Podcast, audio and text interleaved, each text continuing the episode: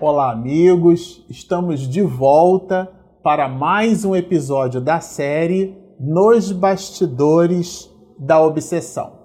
Antes de iniciarmos o trabalho de hoje, o nosso episódio de hoje, nós gostaríamos de iniciá-lo com as nossas escusas, né? Eu e minha esposa, é, nós gostaríamos então de estabelecer as nossas desculpas para vocês porque interrompemos os nossos trabalhos, a publicação dos episódios do trabalho, do estudo da obra nos bastidores da obsessão, por conta de um desafio profissional, né? Nós modificamos o nosso estado de origem, a nossa residência. Vocês podem observar que o cenário aqui é um pouco diferente. Minha esposa fez toda uma transformação aqui com vistas à identidade visual de uma maneira assim mais plástica, né? Para que fique um cenário agradável para você que está nos ouvindo, para que o cenário fique proporcional e compatível com o conteúdo que estamos trabalhando à altura do perfil de Manuel Filomeno de Miranda. De verdade, a gente podia encher isso aqui de um monte de coisas, né? Porque o adorno material, ele é incompatível, porque o objetivo do trabalho, de verdade, tem um viés espiritual. Mas por uma coisa ou por outra, vocês observam que estamos num cenário diferente esse cenário diferente, a nossa nova residência. Nós migramos né, do Rio de Janeiro para São Paulo, falamos da cidade de São Paulo, na grande São Paulo, aonde moramos hoje, e por esse motivo, de uma forma assim um pouco atabalhoada, a família nesse, nesse processo de migração, vocês imaginam como é que é a mudança, né? E eu me lembrei bastante de uma frase, né, de um pensamento, de uma exortação de Heráclito de Éfeso. Tem mais de 500 anos antes de Cristo. Dizia ele mais ou menos assim: a única coisa permanente no universo é a mudança. E nós mudamos de um estado para outro, mas estamos de volta, felizes pela possibilidade de poder trabalhar esse conteúdo maravilhoso que é o primeiro dos 17 livros de Manuel Filomeno de Miranda. Nós vamos encerrar o trabalho que antecede o primeiro capítulo da obra, né, nesse episódio, estabelecendo pontos de atenção que Manuel Filomeno de Miranda aportou em vários itens. Né? Esse terceiro introito é, que antecede ao capítulo primeiro da história romance ele, Miranda, você que está nos acompanhando, chamou de examinando obsessão. E no capítulo anterior a gente falou um pouco das questões que o próprio Miranda diz, né? Da necessidade da seriedade do trabalho de desobsessão é, nas casas espíritas. E essa seriedade, então, ela infelizmente ela tem uma certa dificuldade no mundo espiritual de ser encontrada é, de uma forma muito grande, ou seja, num número muito grande. São poucas as casas espíritas que conseguem oferecer para o mundo espiritual superior a contribuição da mediunidade, aquela mediunidade desinteressada, aquela mediunidade aonde de verdade o médium entende o ônus e o bônus da atividade, o bônus porque o exercício da mediunidade se lhe oferece duas existências em uma, né? A gente costuma brincar assim, a mediunidade, ela traz um grau de responsabilidade tão grande para o médium que quando bem cumprido, é, esse médium, essa pessoa, nessa possibilidade, ela em uma única existência, como se ela tivesse ganhado duas, né? Ou dissipado duas questões próprias, porque a mediunidade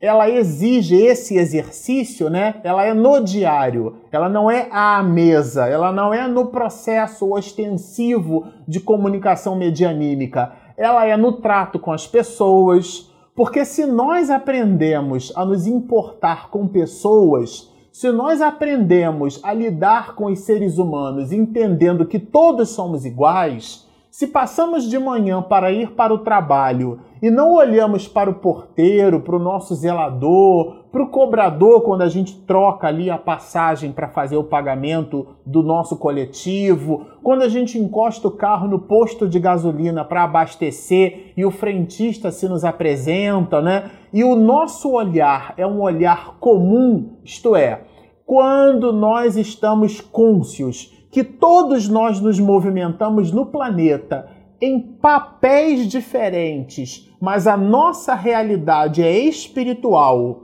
e o verdadeiro valor hierárquico entre nós é o moral, quando entendemos isso, nesse exercício sôfrego da reencarnação, nós estamos aportando aquilo que chamamos de mediunato isto é, a mediunidade com Jesus, o evangelho em prática. Então estaremos à mesa mediúnica conversando, dialogando com os espíritos, colocando o mesmo valor e o mesmo sentimento que aportamos na vida comum, porque tratamos a tudo e a todos né, de uma forma igual, sem estabelecer distinção pela capa que a pessoa apresenta, né? Então, é, e a tese de verdade não é nossa, né? Ela é de Jesus. Se não amas ao que vedes, como amareis ao que não vedes, né? Isto é, considerando o espírito desencarnado uma realidade que depende de um medianeiro, de um médium, de um intermediário, de uma ponte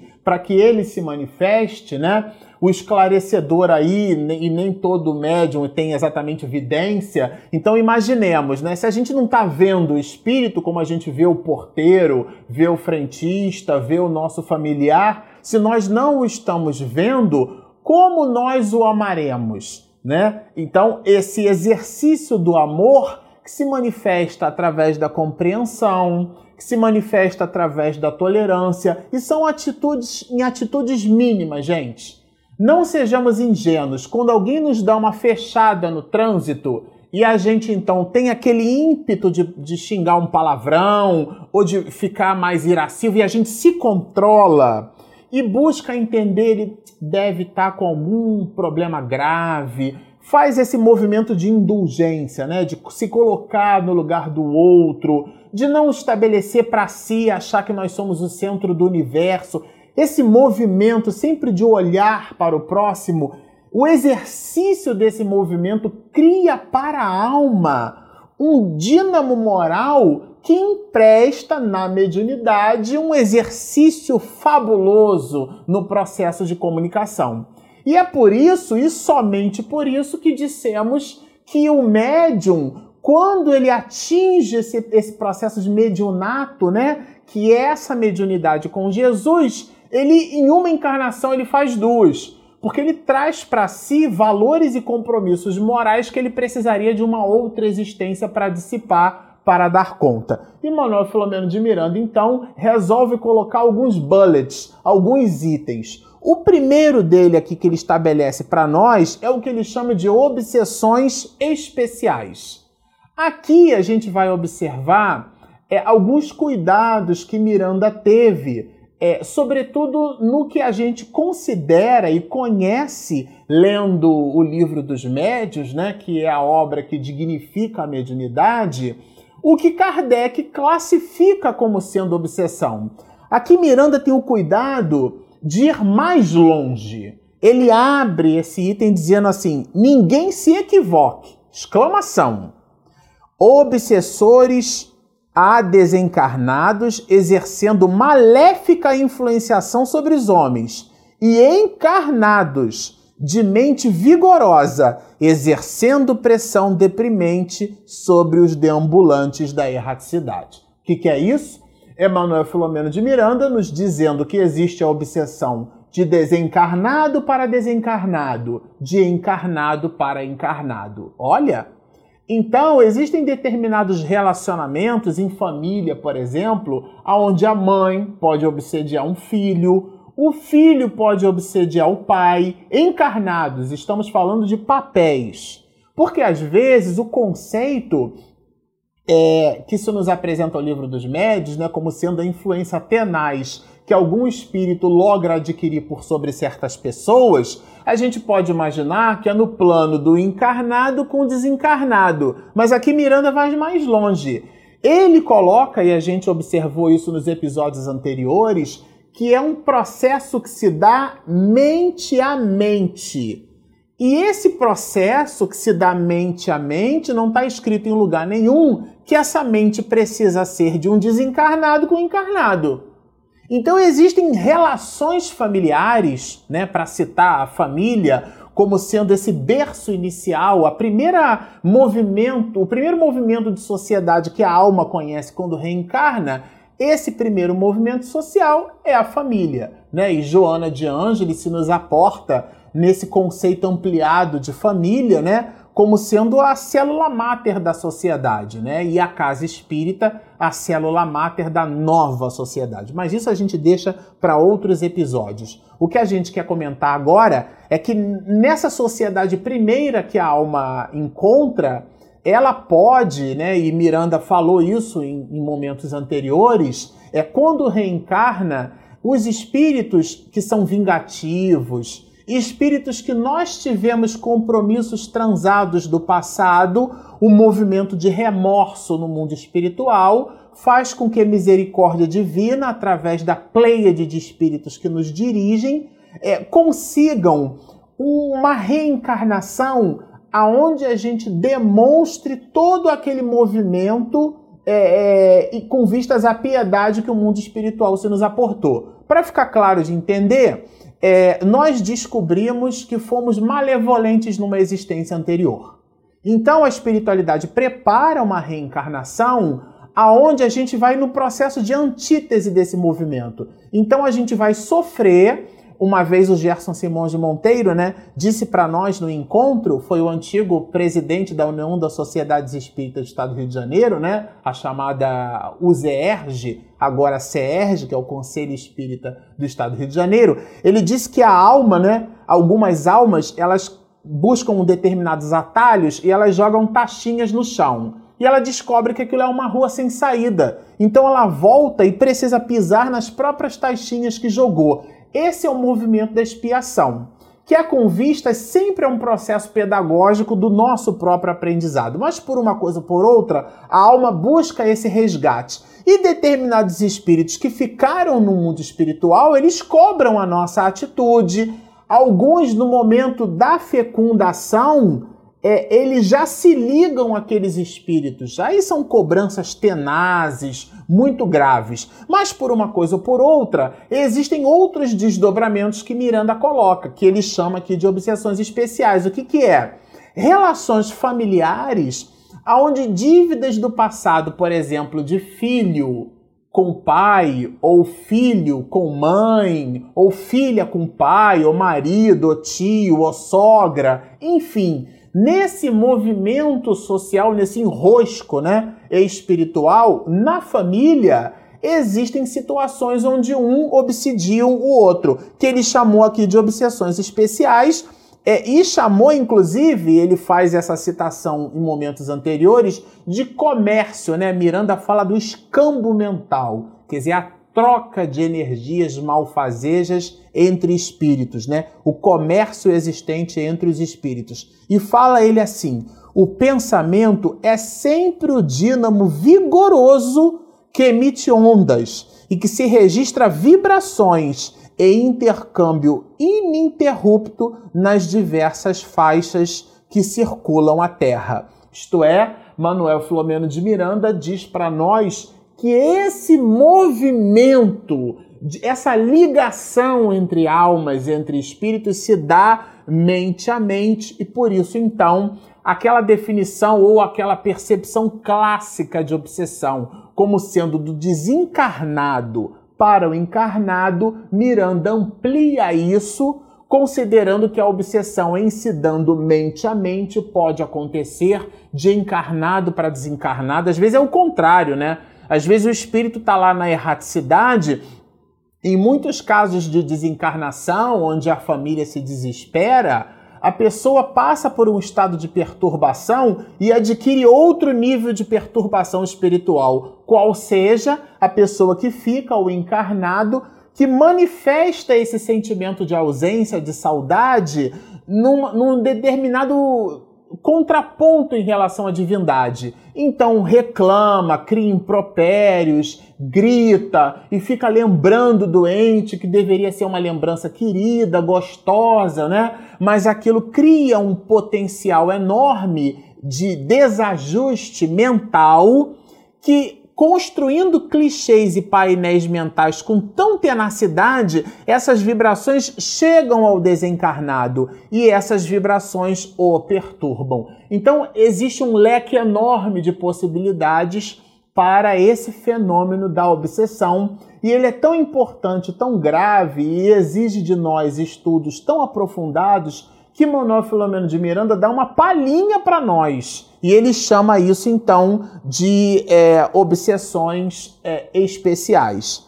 Aqui, no, no item B, né, Manuel Filomeno de Miranda fala assim: perante os obsessores, isto é, diante deles, diante das pessoas que constroem um malveso de buscar vingança, buscar insuflar a outra criatura, às vezes a gente observa assim na televisão esses seriados ou essas novelas cheias de intriga, né? Cheias de ódio, parecem que são assim, de, eu brinco, né? Chamo de discípulos de Maquiavel. A criatura engendra um mecanismo de vingança. Então, uma determinada cena que aconteceu há 5, 10, 20, 30 anos atrás. Então o outro carrega aquele lixo atômico na alma, né? Aquele peso, aquele piano nas costas. E ele arruma, ele engendra uma forma de 30 anos depois buscar estabelecer o que ele chama de vingança, aquele mecanismo de vingança, né?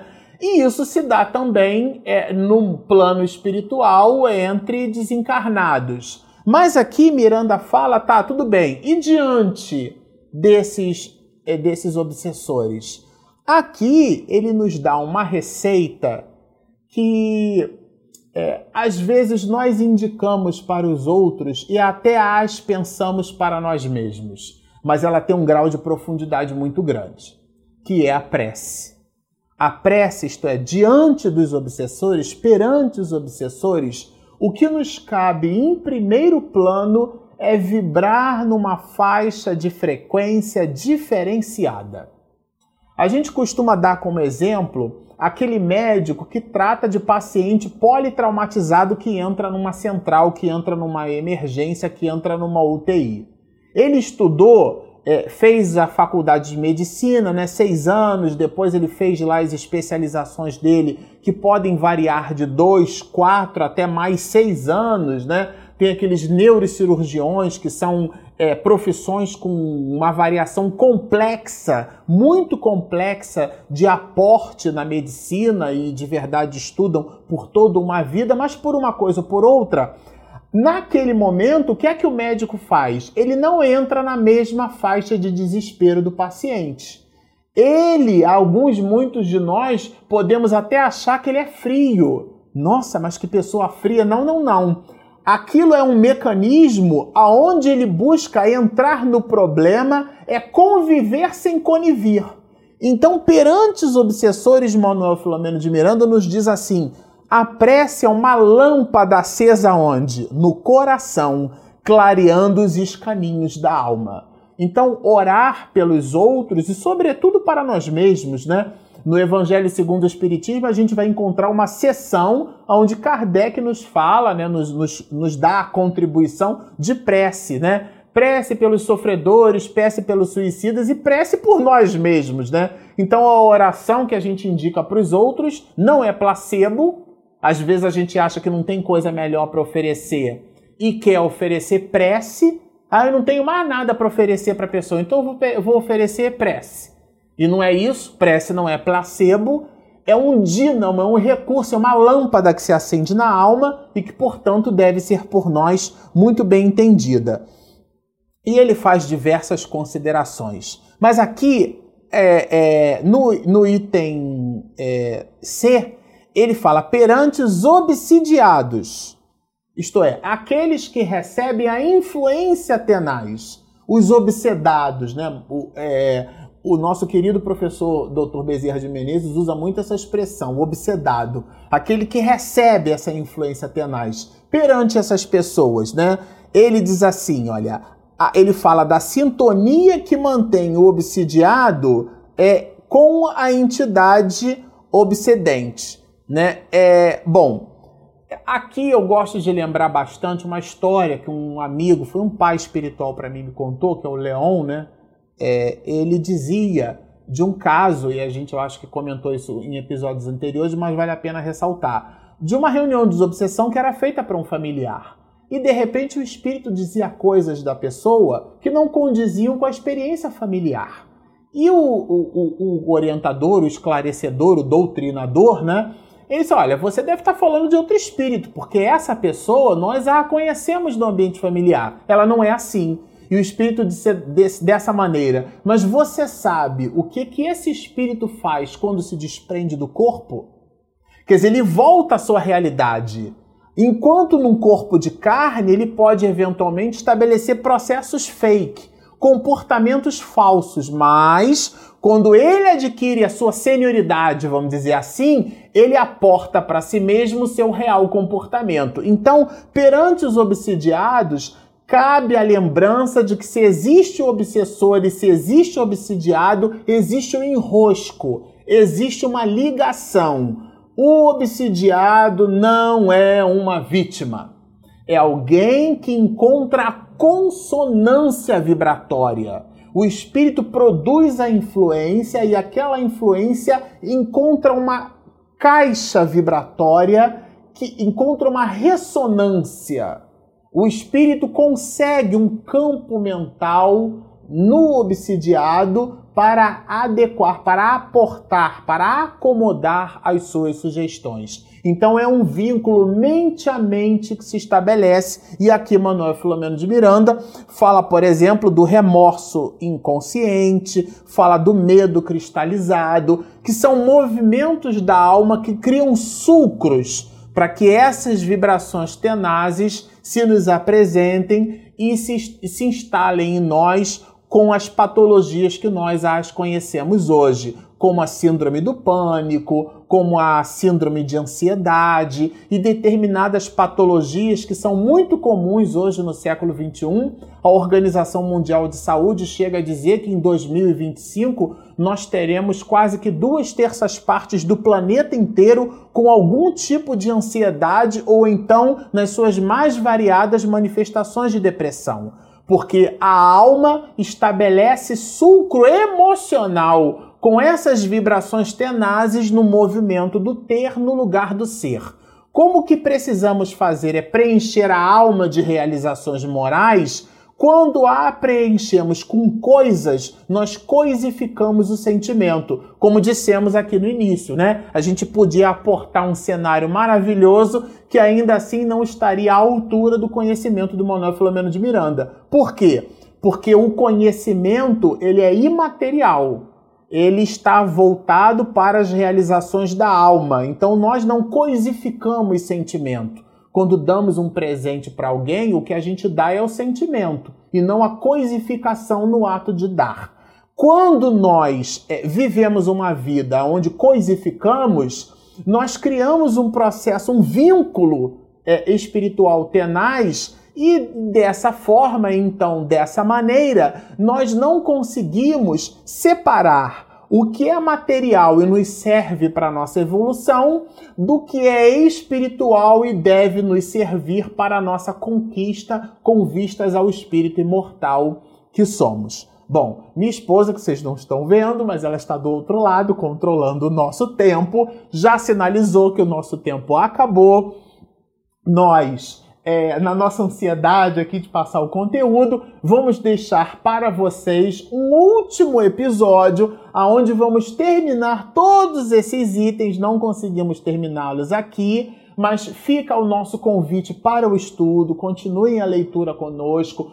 Postem os seus comentários. Se você que está nos assistindo ainda não se inscreveu no nosso canal, inscrevam-se. Estamos de volta com força total Continuamos com os nossos trabalhos, então clique lá no sininho quando a minha esposa postar o material no YouTube, você vai receber a notificação. sigam estudando e muita paz.